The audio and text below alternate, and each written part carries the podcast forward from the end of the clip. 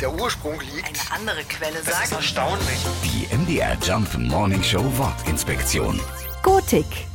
Die Bezeichnung Gotik für den Baustil im Mittelalter ist eigentlich durch ein Missverständnis entstanden. Die Goten waren ein altes germanisches Volk, das aber schon lange vor dem Mittelalter verschwunden war. Mit dem Wort gotisch sollte aber einfach nur die neue Bauweise schlecht gemacht werden, denn übersetzt bedeutet es fremdartig oder barbarisch. Zum Glück haben sich die Geschmäcker dann doch schnell wieder geändert. Das berühmteste deutsche Bauwerk aus dieser Zeit ist der Kölner Dom.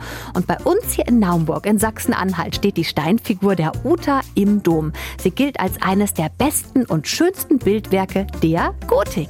Die MDR Jump Morning Show Wortinspektion. Jeden Morgen um 6.20 Uhr und 8.20 Uhr und jederzeit in der ARD Audiothek.